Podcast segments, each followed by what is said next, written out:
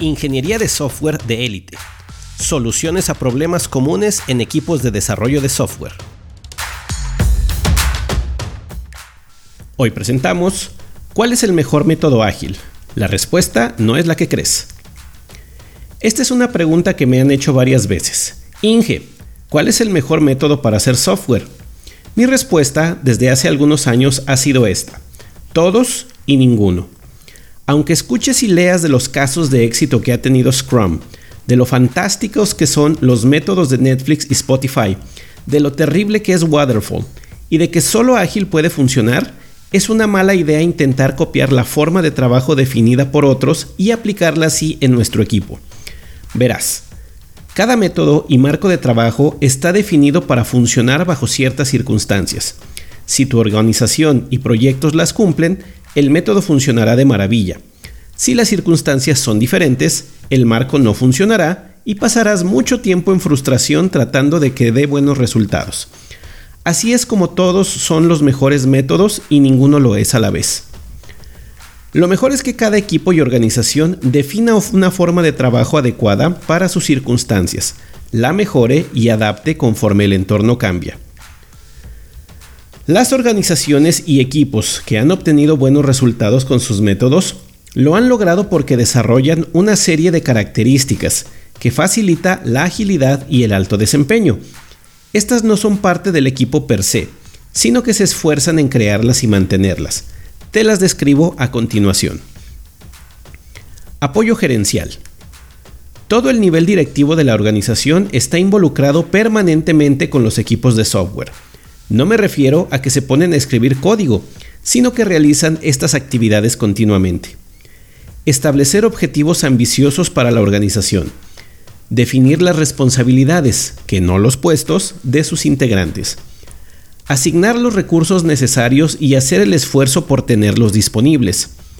Establecer los criterios de éxito. Respaldar el trabajo bajo un enfoque de procesos. Mantener una supervisión continua.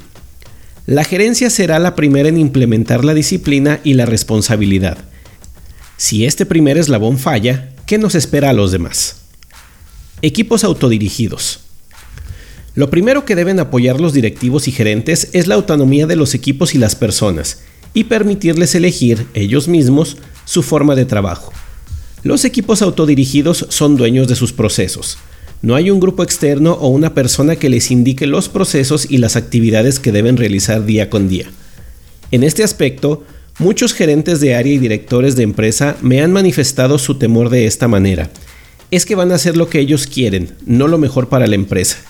Yo les he dicho que es al contrario. Permitirles elegir su forma de trabajo les permitirá alcanzar consistentemente los objetivos de la organización. Gestión con datos y hechos. Las organizaciones con buenos resultados trabajan para tomar decisiones basándose en la objetividad. Procuran mantener los criterios subjetivos y las percepciones personales en lo mínimo. Responden cuestiones como el estatus de un trabajo con datos numéricos objetivos en lugar de criterios ambiguos como creemos que vamos bien. Definen, alimentan y analizan un conjunto de métricas, las cuales son un reflejo de su forma de trabajo y utilizan esta información para tomar decisiones, mejorar y desechar una práctica. Cuando una métrica ha dejado de ser útil, no tienen temor en eliminarla. También crean mediciones nuevas conforme quieren conocer más sobre sí mismos o quieren cambiar su comportamiento. Organización orientada al aprendizaje. Esta característica la puedo resumir con la siguiente oración. Son organizaciones sin temor a los fallos las personas realizan experimentos continuamente en su forma de trabajo, implementan nuevas prácticas, prueban herramientas, hacen algo diferente con frecuencia y evalúan si eso les da mejores resultados que lo anterior. Nadie les impide hacerlo ni los fuerza a seguir el proceso al pie de la letra. Al contrario, alimentan este comportamiento. Los individuos se reúnen para evaluar su forma de trabajo con regularidad cuestionan lo que deben estar haciendo, lo que deben dejar de hacer y lo que deben mantener porque funciona. Todos los aprendizajes son compartidos. Nadie se queda con información que sea útil para el resto y definen medios de difusión para hacerlo. Cultura de la calidad. En este aspecto, las organizaciones trabajan para que todos sus integrantes se responsabilicen de la calidad del resultado final. Es decir, que la calidad es responsabilidad de todos, en lugar de asignarla solo al equipo de QA o a la fase de testing. Los individuos son conscientes de que su trabajo incide en el resultado de sus compañeros. Por lo tanto, aplican prácticas y procedimientos para el aseguramiento constante de la calidad.